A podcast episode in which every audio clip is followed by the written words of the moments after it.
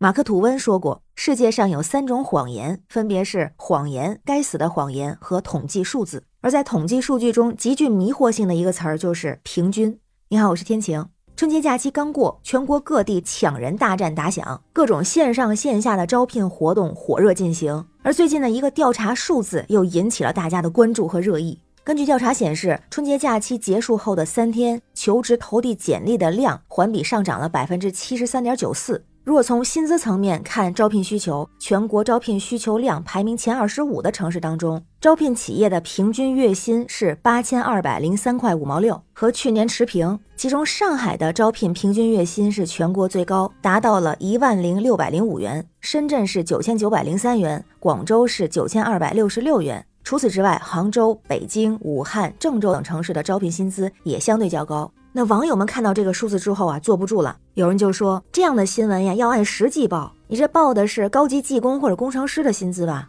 也有人说，即使数字是真的，应该也只是网站上白领招聘挂牌月薪。同时，有更多的网友提到了平均，多的三四万，少的三四千，真的很平均啊。这么平均有意义吗？要是我和世界首富平均一下，那我也是亿万富翁了。也有人留言啊，说我和马云平均财产，我和老赖平均债务。还有坐标在上海的网友说：“麻烦把欠我的平均月薪补给我。”那在这其中有少量的网友会怀疑这是假数字，更多人其实并没有质疑这个数字本身，因为统计数据非常的狡猾。不是有句话说吗？不是数据在说谎，而是数据替说谎的人说谎，也可以说是一种真实的谎言。还有个段子说，张家有财一千万，九个邻居穷光蛋，平均起来算一算，个个都是张百万。所以平均数本身无罪，但是它有一个很大的弱点，就是非常容易受到极端数值的影响，在很多情况下并不能够代表大多数，而平均数就是最会偷梁换柱。很多时候其实还有其他的数字我们需要了解，就比如说网友提到了中位数和众数。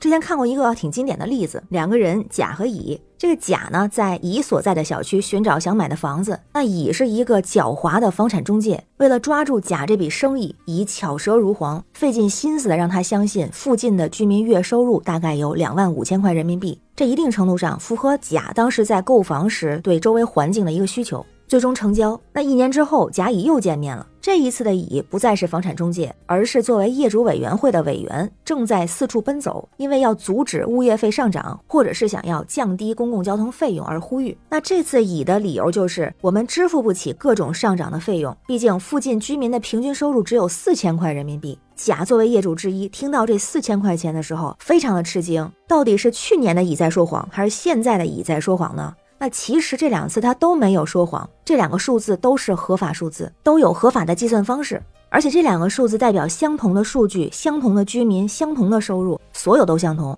但只有一个小诡计，就是选择了不同的数字。当希望这个数据比较大的时候，就使用了算术平均数，就是两万五千块钱。这个数字是通过将所有人的家庭人均收入加起来，再除以所有家庭总数能够得到。那小一点的那个数字呢，是中位数，中间位置，它能够说明这里有一半家庭的收入是超过四千块钱，而另一半家庭的收入是低于四千。而除了这两个数之外，其实还有一个众数，大众的众，它是说在这些家庭收入序列当中出现次数最多的那个收入。就比如说，如果这个居民区里边月收入七千块钱的家庭数远远大于其他收入档位的家庭数，那众数就是七千元。就哪怕月收入刚好等于七千元的家庭，只占这个居民家庭的百分之十。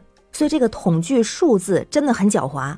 怪不得马克吐温会那么说嘛！世界上三种谎言，分别是谎言、该死的谎言和统计数字。所以有人就说啊，之前学数学的时候没搞那么明白，但是毕业十年之后突然明白这几个数字，因为他们宿舍的五个人聚会，其中一个人失业，月工资是零；一个人当老板，月工资是一百万；另外三个人呢，是一个人月入六万，另外两个人月入两万，所以所有人的月薪就是零二六二一百万。那如果是看平均数，就是二十二万；中位数是六万；众数是两万。但是其中还有一分没有的，不是？所以更能描述实际情况的数字是要看那个中位数或者是众数。而咱们现在往往看到的都是算术平均数，包括这次的招聘平均月薪，包括前段时间出炉的二零二二上海和北京居民人均可支配收入逼近八万，全国上市公司员工人均薪资达到十五点四六万，月薪轻松超一万。全国城镇非私营单位就业人员年平均工资九点七四万，平均月薪八千一等等。